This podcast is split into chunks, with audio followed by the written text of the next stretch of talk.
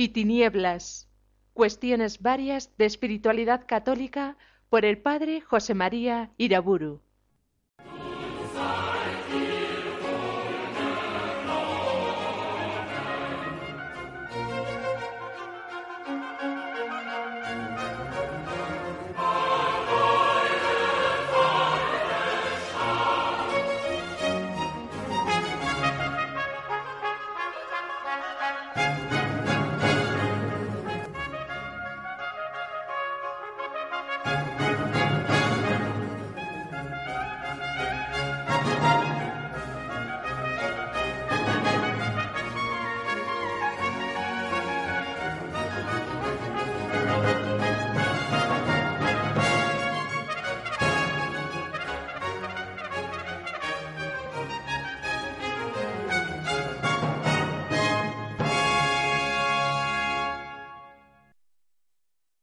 En el nombre del Padre, del Hijo y del Espíritu Santo.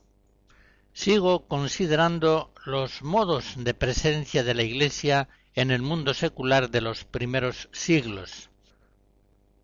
En la conferencia anterior centré mi estudio sobre el tema del martirio. En esta vamos a considerar cómo el pueblo cristiano en los primeros siglos oscila entre la participación en el mundo y por otra parte la separación de él.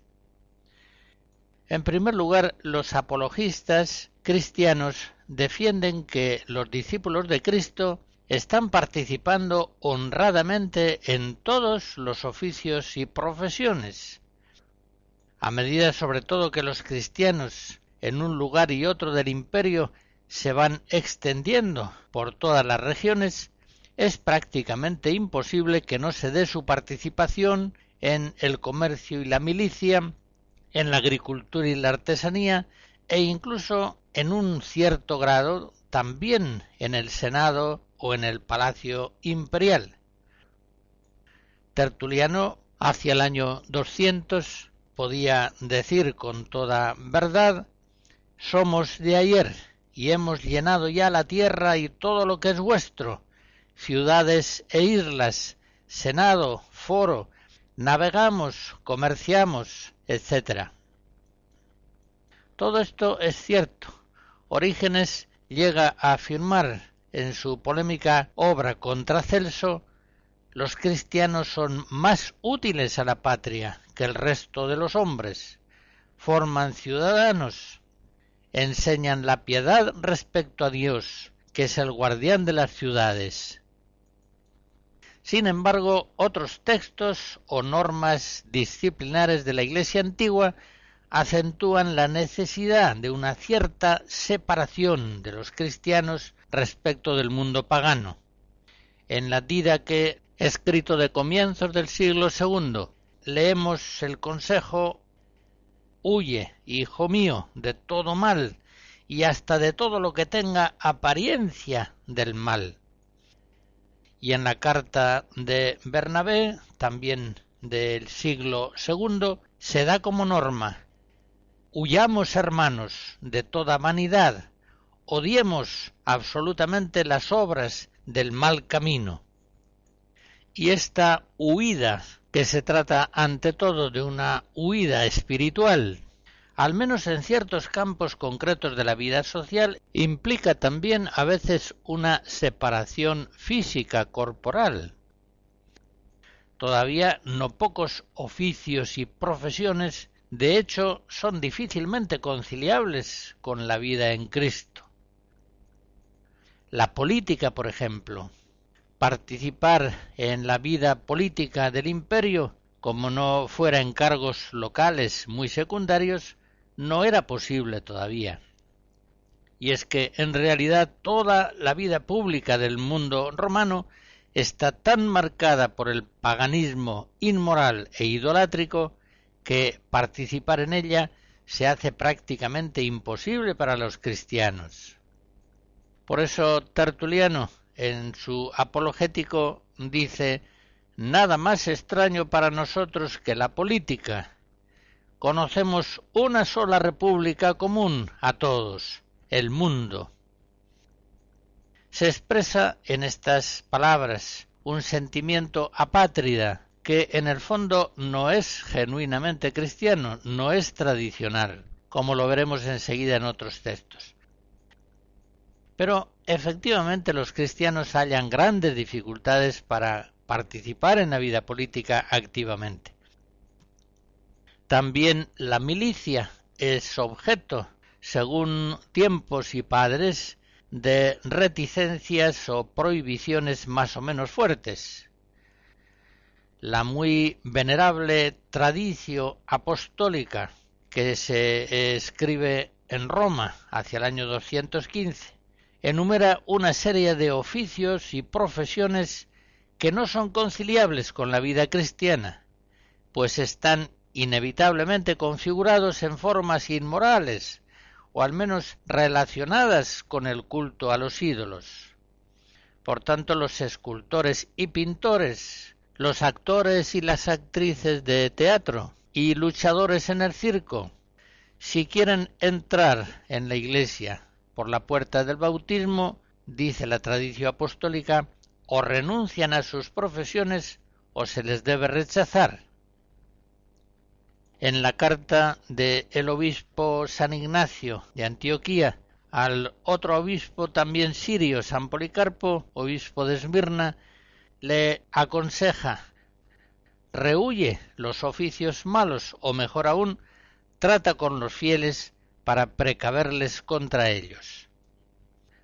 Incluso no faltan autores más extremistas que llegan a condenar, alejándose así de la doctrina general de la Iglesia, todas las profesiones y diversiones seculares, lo que les lleva a reconocer que, al menos tal como están las cosas en el mundo secular, el ideal sería una salida general de los cristianos al desierto, donde hicieran una ciudad exclusivamente cristiana. Actitudes como esta, expuestas por Tertuliano en su apologético, ya se comprende, no son genuinamente cristianas.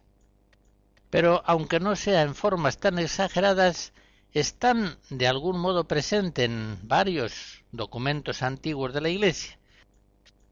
El pastor de Hermas, un escrito de mediados del siglo II, parece expresar en su texto que abandona el mundo a los mundanos, como si reconociera que mientras el mundo esté bajo el maligno, a sus hijos les corresponde gobernarlo y gozar de él. Aunque estos textos, como los que he citado, no son precisos, no son doctrinales, pues están escritos a veces bajo la presión de grandes sufrimientos, tienen sin embargo una conmovedora fuerza testimonial leo algunos fragmentos del pastor de Hermas. Vosotros, los siervos de Dios, vivís en tierra extranjera, pues vuestra ciudad está muy lejos de esta en que ahora habitáis. Si pues sabéis cuál es la ciudad en que definitivamente habéis de habitar, ¿a qué fin os aparejáis aquí campos y lujosas instalaciones, casas y moradas perecederas. El que todo eso se acomoda para la ciudad presente es señal que no piensa en volver a su propia ciudad. Hombre necio, vacilante y miserable. ¿No te das cuenta que todo eso son cosas ajenas y están bajo poder de otro? Escucha, por tanto, como quien habita en tierra extraña, no busques para ti nada fuera de una suficiencia pasadera, y estate apercibido para el caso en que el señor de esta ciudad quiera expulsarte de ella por oponerte a sus leyes. Saliendo entonces de la ciudad suya, marcharás a la tuya propia, y allí seguirás tu ley, sin injuria de nadie, con toda alegría. Atención, pues vosotros, los que servís al Señor y le tenéis en el corazón. Obrad las obras de Dios, recordando sus mandamientos y las promesas que os ha hecho, y creed que Él las cumplirá, con tal de que sus mandamientos sean guardados. En lugar, pues, de campos, comprad almas atribuladas, conforme cada uno pudiere. Socorred a las viudas y a los huérfanos, y no los despreciéis.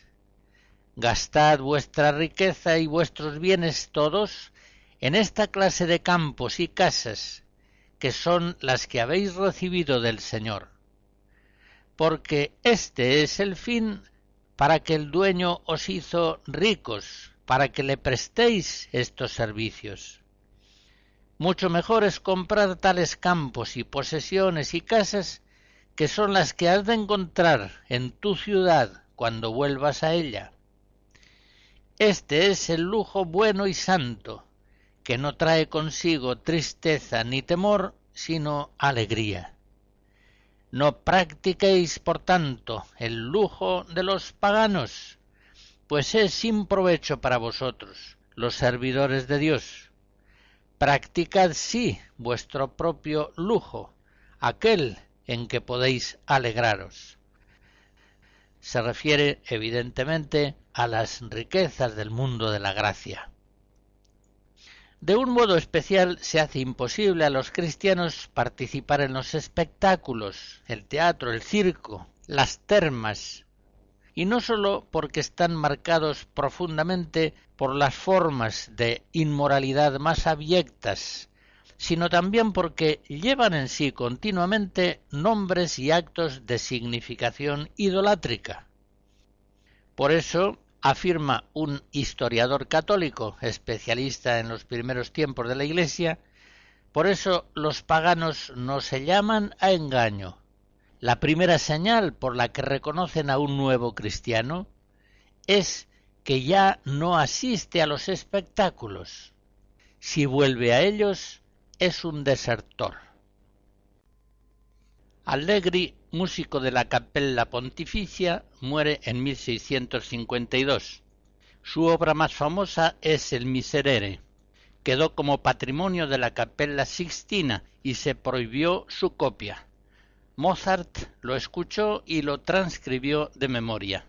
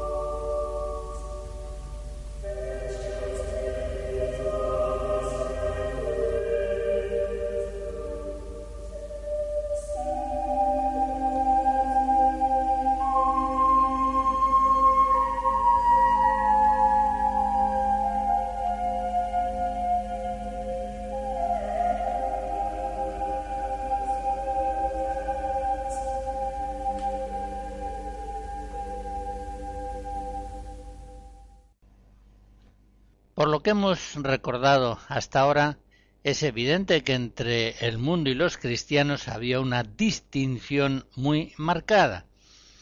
Pero, sin embargo, los cristianos no se caracterizaban exteriormente en los primeros siglos por signos, digamos, secundarios. Y esto es una nota un tanto singular, dentro del mosaico innumerable de razas y religiones del Imperio romano, unos y otros pueblos o fieles de diversas religiones se diferenciaban frecuentemente de los demás por sus modos de vestir, sus leyes, sus fiestas y costumbres, e incluso por la forma de comer o de construir sus casas, en este sentido, el cristianismo primero asume en gran medida todo lo que en el mundo hay de bueno o de indiferente.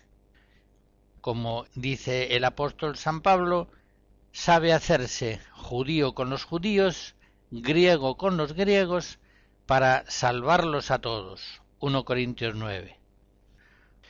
Es consciente el cristianismo primero de que el reino de Dios es ante todo algo interior, una renovación profunda de la mente y del corazón, que permite, por obra del Espíritu Santo, con la gracia de Dios, estar en el mundo sin ser del mundo, y que igualmente hace posible tener como si no se tuviera, tener los bienes de este mundo con perfecta libertad de corazón.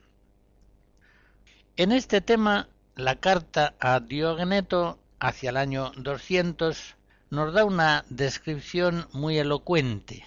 Dice así, los cristianos no se distinguen de los demás hombres ni por su tierra, ni por su habla, ni por sus costumbres, porque ni habitan ciudades exclusivas suyas, ni hablan una lengua extraña, ni llevan un género de vida aparte de los demás. Ellos habitan sus propias patrias, pero como forasteros.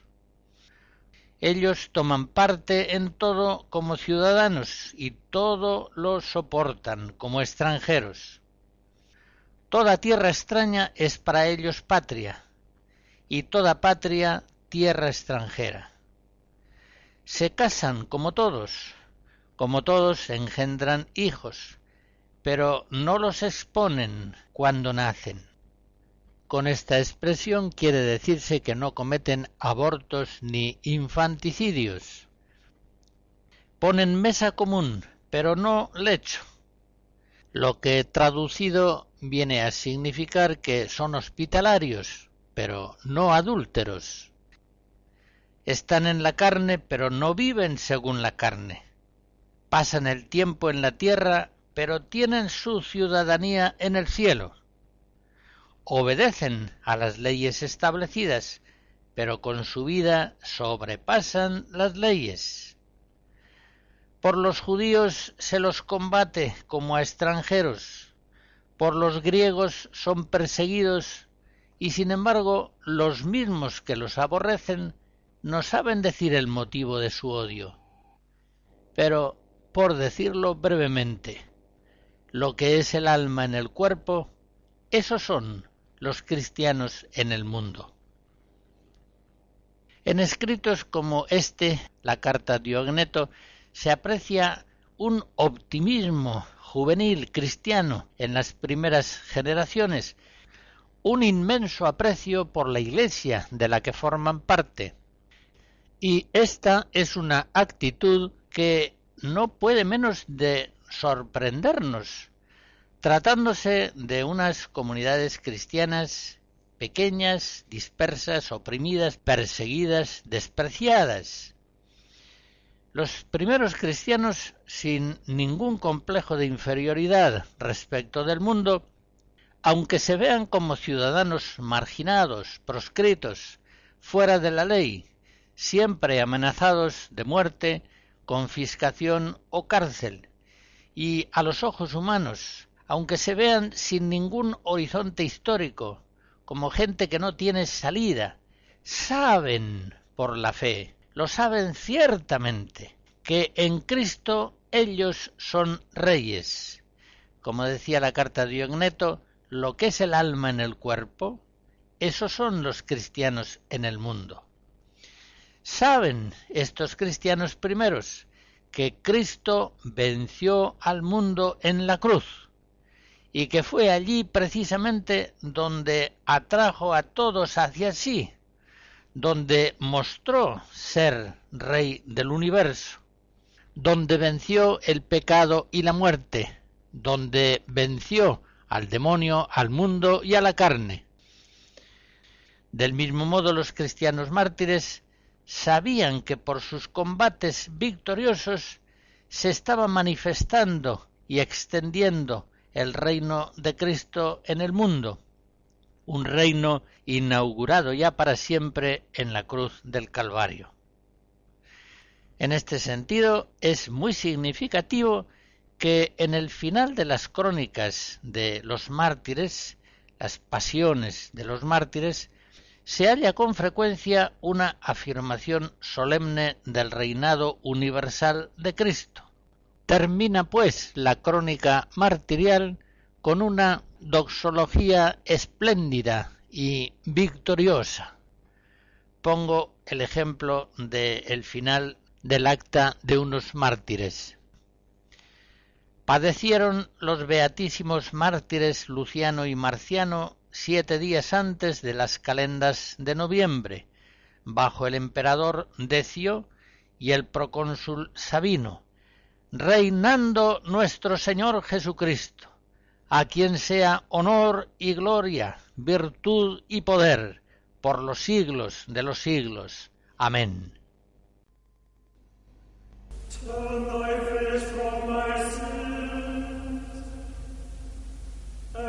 much all oh my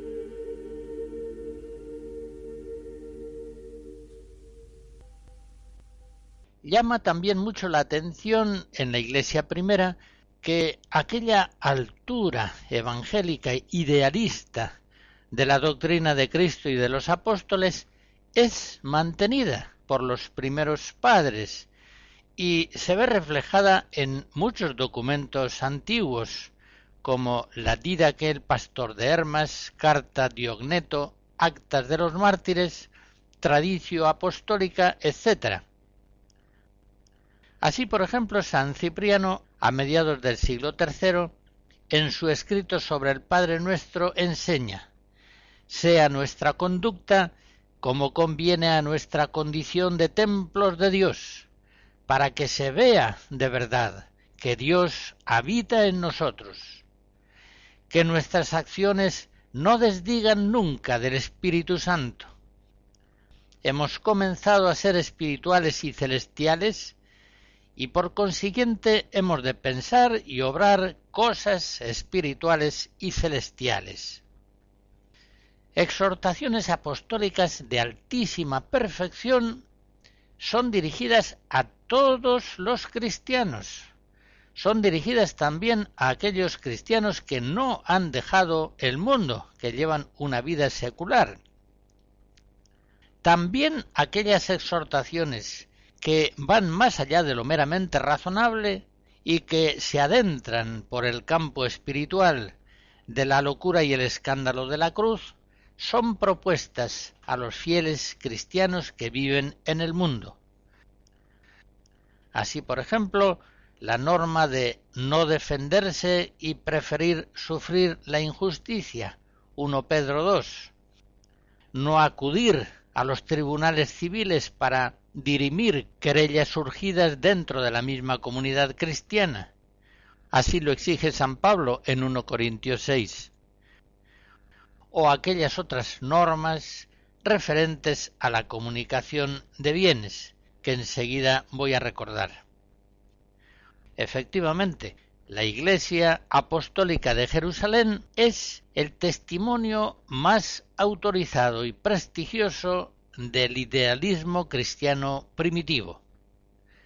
San Lucas, que es su cronista, da de aquella comunidad primera apostólica tan próxima a Jesucristo una visión realmente admirable, una visión eclesiológica que queda centrada sobre la comunión. Aquellos que han creído en el Evangelio, dice San Lucas en los Hechos de los Apóstoles 2, permanecen constantes en escuchar la enseñanza de los apóstoles, en la comunidad de vida, la coinonía, en la fracción del pan, esto es en la Eucaristía, y en las oraciones. Muestra, por tanto, que la Iglesia primera era una comunión apostólica, fraterna, eucarística y orante. En aquella primera comunidad apostólica eclesial dice San Lucas que no había pobres. Hechos 2, 4 y 5. La palabra que antes he citado, koinonía, que es característica de los hechos de los apóstoles y que está ausente de todo el resto del Nuevo Testamento, es un término que expresa tanto la comunión espiritual, un solo corazón y una sola alma, como también la comunión material de bienes. Todo lo tenían en común, no había pobres entre ellos.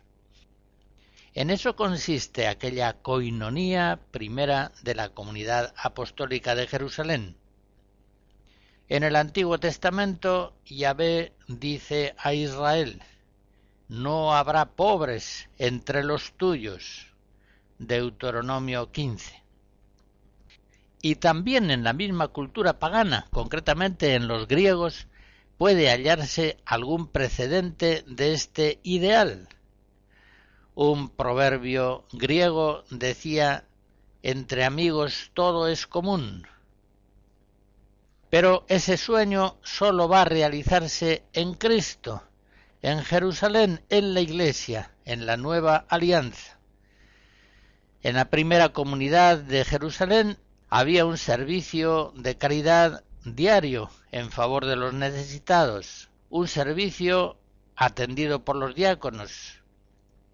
Y de hecho no había pobres entre los discípulos primeros de Jesús pues aquel que tenía bienes los ponía a disposición de los apóstoles para que pudieran ayudar a los necesitados. Sabemos también que la entrega de los bienes propios no era obligatoria, como se ve en el elogio que se hace de la actitud de Bernabé, un chipriota que poseía un campo, lo vendió y llevó el precio y lo depositó a los pies de los apóstoles. Cuando se elogia esta actitud, ello nos muestra que no era obligatoria, sino simplemente aconsejada. En todo caso, la Iglesia primera forma así una comunidad distinta, claramente distinta de la sociedad común en la que vive. Y este dato hemos de considerarlo con mucha atención. La Iglesia primera forma así una comunidad que podríamos calificar de utópica, entendiendo por mundo tópico el existente en la sociedad vigente de un tiempo concreto. La Iglesia de Cristo y de los Apóstoles forma una comunidad utópica en el mejor sentido de esta palabra, es decir, distinta del mundo tópico en el que se desenvuelve, distinta y mejor. Los cristianos están en el mundo, pero claramente son distintos del mundo. Esto se expresa muy exactamente en un texto de los Hechos, capítulo quinto, donde se dice nadie de los otros se atrevía a unirse a ellos, pero el pueblo los tenía en gran estima y crecía más y más el número de los creyentes. Estamos, pues, ante una comunidad que es distinta, es mejor, es atrayente y que suscita, con la gracia de Dios, vocaciones abundantes para ingresar en ella. En Jerusalén, pero también en otros lugares, los cristianos inspiran admiración, respeto y atracción, al menos entre los hombres de buena voluntad, se entiende. La Iglesia de Cristo constituye así un nuevo orden de vida, un nuevo orden que por el momento se restringe a la misma comunidad cristiana y que no es en absoluto un programa de renovación política de toda la sociedad. No estamos, pues, en un plano político todavía, sino más bien exclusivamente religioso, pero con fuertes expresiones sociales propias. Podría alguno estimar que Jerusalén fue una experiencia única, efímera, y en este sentido que no fue un modelo dado por Dios para las iglesias locales que habían de difundirse por el mundo. Pero esa idea es equivocada. La perfecta coinonía de Jerusalén es presentada en los hechos y es considerada en toda la tradición cristiana como el ideal de una vida eclesial perfecta. Es una verdad que hoy conviene recordar. Actualmente algunos ven aquella experiencia de Jerusalén como un caso notable, carismático, pero apenas significativo. No falta incluso quien considera la comunidad de Jerusalén primera como un fracaso histórico. Hace poco, por ejemplo, en una reunión de profesores de teología sobre este tema, escuchaba yo a uno de ellos que decía la comunión de bienes de los cristianos primeros de Jerusalén fue tal fracaso que hizo necesario organizar una colecta para sacarlos de la ruina. Pues bien, esta es una afirmación falsa, no haya base alguna no tiene ningún dato histórico que la sustente. Aquella colecta que en la carta segunda de San Pablo a los Corintios se alude en los capítulos 8 y 9, es una colecta que se produce hacia el año 57 y San Lucas en los Hechos de los Apóstoles, unos 15 o 30 años más tarde, sigue poniendo como ideal para todas las iglesias la coinonía primera apostólica de Jerusalén, lo cual ciertamente no hubiera hecho de haber sido esta un fracaso histórico. Pero, en definitiva, el lapsus del profesor aludido no tiene mayor importancia.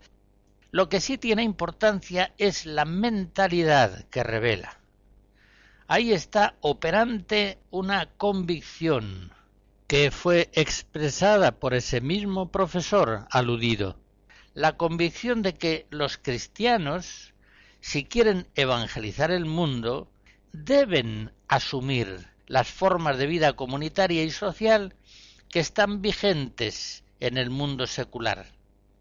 Y que, consiguientemente, todo intento cristiano de una vida social comunitaria distinta y mejor que la del mundo es un intento que está condenado al fracaso por ser utópico o, si se quiere, por ser ahistórico. Y aquí estamos ya ante un error más grave, no es simplemente un lapsus. En contra de ese error y con toda fuerza hemos de afirmar que la comunidad cristiana evangeliza realmente en la medida en que es distinta y mejor que el mundo de su tiempo. Conviene, pues, que dejemos bien establecida la validez perenne del ideal comunitario de la primera Iglesia apostólica. El origen de la primera coinonía eclesial de Jerusalén ha de buscarse en la comunidad de los discípulos inmediatos de Jesús, los apóstoles. Ellos, los doce primeros discípulos, habiéndolo dejado todo, siguieron a Jesús y lo poco que tenían ciertamente lo tenían en común. Así la tradición católica posterior, tanto en Oriente como en Occidente, no ve en la coinonía de Jerusalén solamente una floración carismática admirable, pero no ejemplar, esto es, no imitable, y menos aún la considera un fracaso histórico. Por el contrario, esa tradición antigua venera aquella comunión apostólica primera de corazones y de bienes materiales como un ideal supremo de la Iglesia para todos los siglos. Y prueba de ello es que le da el nombre de Vita Apostólica. La coinonía de Jerusalén, por tanto, fue el ideal realizado en alguna medida por otras iglesias locales, también de los primeros siglos, lo cual nos hace de nuevo comprobar que no fue una aislada experiencia admirable, pero apenas significativa, sino que formó parte del ideal común cristiano de la Iglesia en los siglos de los mártires y también posteriormente. No me alargaré a demostrarlo aquí, citando diversos documentos, pero diré brevemente que la comunión de bienes materiales, concretamente, de una u otra forma realizada entre aquellos que viven una comunión de bienes espirituales, es un ideal propuesto en muchos documentos cristianos antiguos, comenzando por la segunda Corintios 8.9, Didaque 4, Carta Bernabé 19, Pastor de Hermas, quinta comparación, etc. Este ideal, la comunión de bienes materiales entre aquellos que comulgaban en unos mismos bienes espirituales, incluso en uno u otro grado, era un dato real de las comunidades cristianas, un dato que podía ser aducido como argumento elogioso por los padres apologistas. En el siglo II, concretamente, vemos apologías como la de Arístides o las de San Justino, en las que se afirma que aquellos que antes miraban sólo por sí mismos y tenían sus bienes materiales como algo propio, ahora los tienen en común dentro de la comunidad nueva de la Iglesia, de tal modo que entre ellos no hay pobres cuando aquellos primeros apologistas cristianos se atrevían a hacer estas afirmaciones públicamente, es porque había una base real, efectiva, que afirmaba la comunión de bienes materiales no solamente de palabra, sino también de obra. Professor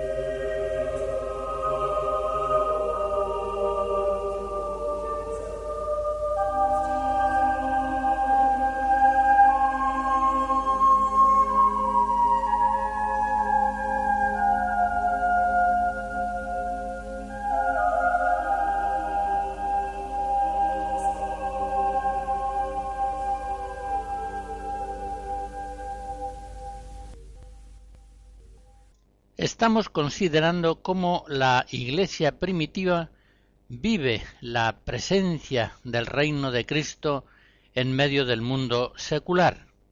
¿Cuál era el idealismo evangélico profesado y más o menos vivido en aquellas primeras comunidades eclesiales? Como no podemos traer aquí la enseñanza de muchos padres de aquel tiempo, haremos una observación especial de la enseñanza de Clemente de Alejandría.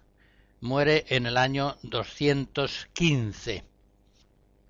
Probablemente era ateniense, hijo de paganos, converso al cristianismo hacia el año 200 y estuvo al frente de la Escuela Teológica de Alejandría, que por aquel entonces gozaba de un gran prestigio.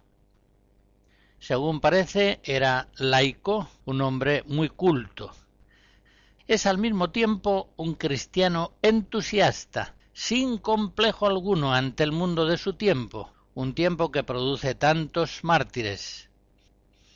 Aquí nos interesa especialmente observar cómo él presenta el ideal de la vida cristiana perfecta cuando todavía no existen los monjes, sino que sus exhortaciones y enseñanzas se dirigen solamente a pastores y laicos.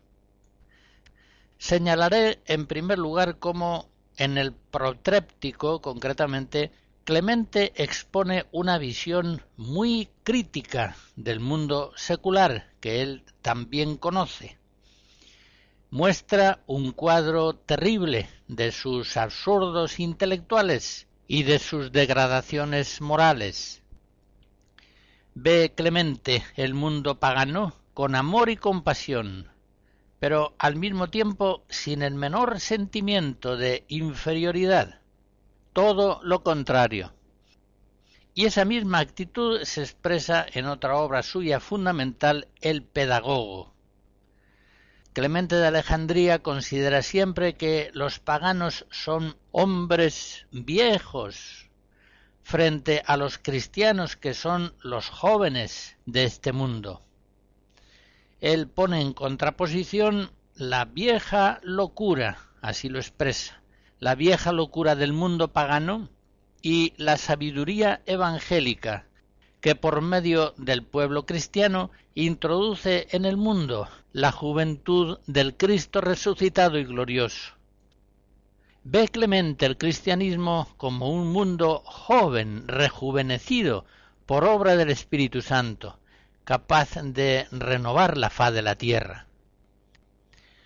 La visión que tiene Clemente de la vida cristiana perfecta queda expuesta sobre todo en esa obra que he citado, El Pedagogo, Nuestros pecados, explica, nos han hundido en tal miseria que necesitamos absolutamente la guía y la ayuda del pedagogo, que es el Verbo encarnado, nuestro Señor Jesucristo.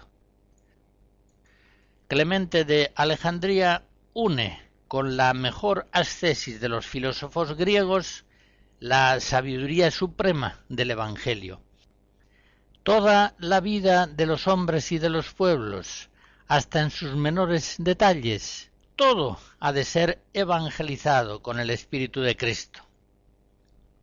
Captamos en la espiritualidad de Clemente Alejandrino el idealismo característico de la Iglesia primera. Fuerte ruptura con los pensamientos y costumbres del mundo, y entusiasta profesión de la nueva vida evangélica, tan distinta de la vida secular. En lo referente, por ejemplo, a la oración, para Clemente el cristiano verdadero, el cristiano espiritual, así lo dice, guarda de Dios, memoria continua, ora en todo lugar, en el paseo, en la conversación, en el descanso, en la lectura, ora en toda obra buena, razonable, ora en todo. Por la noche, recomienda Clemente, conviene levantarse del lecho para bendecir a Dios, y felices aquellos que se despiertan para Él. Estas exposiciones acerca de la vida cristiana las propone, como acabo de señalar, también en referencia a los cristianos laicos, a los casados, que han de avanzar hacia la perfección cristiana, unidos a sus hermanos célibes y vírgenes.